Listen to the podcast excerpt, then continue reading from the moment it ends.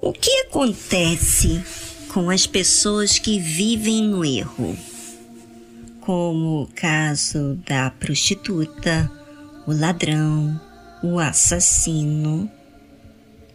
Eles estão arriscando as suas vidas o tempo todo, não é? Mas em troca de quê? Dinheiro? Vingança?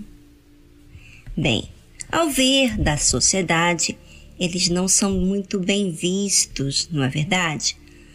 São excluídos, desprezados e até mesmo odiados. Mas tem uma coisa que muda completamente a história da pessoa. E você sabe o que é? Hum, para algumas pessoas, logo já sabem a resposta, não é? Mas para outras, ainda não sabem. A fé muda a nossa história. Porque a fé é certeza de coisas que se esperam.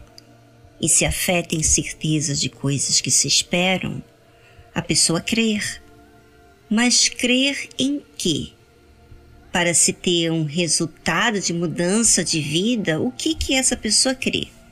Crê no Deus de Israel, o Deus criador dos céus e da terra. Ouça o que diz a Bíblia. Pela fé, Raabe, a meretriz, não pereceu com os incrédulos, acolhendo em paz os espias. Como assim? Uma prostituta usou a fé?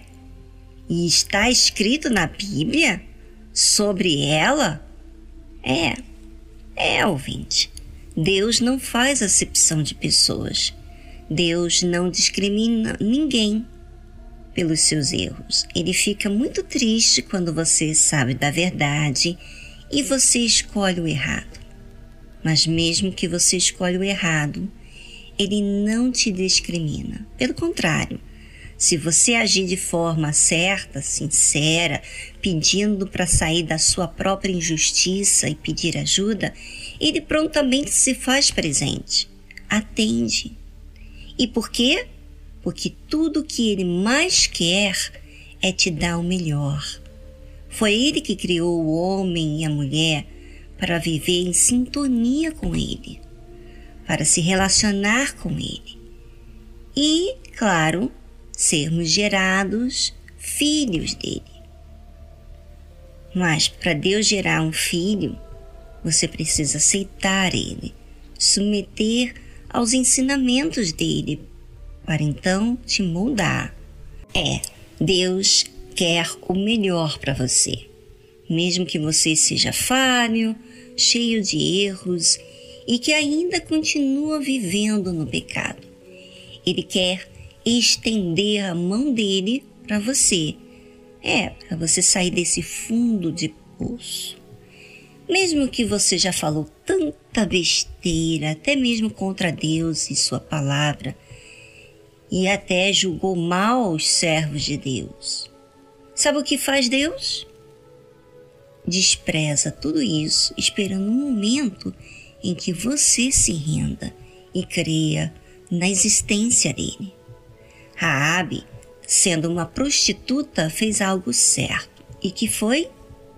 Quando os espias de Israel vieram espiar a terra de Jericó, eles receberam amparo desta prostituta, Raabe.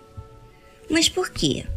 Porque Raabe já tinha ouvido falar do Deus de Israel e dos seus feitos. E mesmo ela vivendo na vida errada, ela queria fazer parte do povo de Israel queria muito. Não queria estar naquela vida que ela tinha. Ela, na verdade, no fundo, no íntimo dela, desejava sair daquela vida amarga que tinha.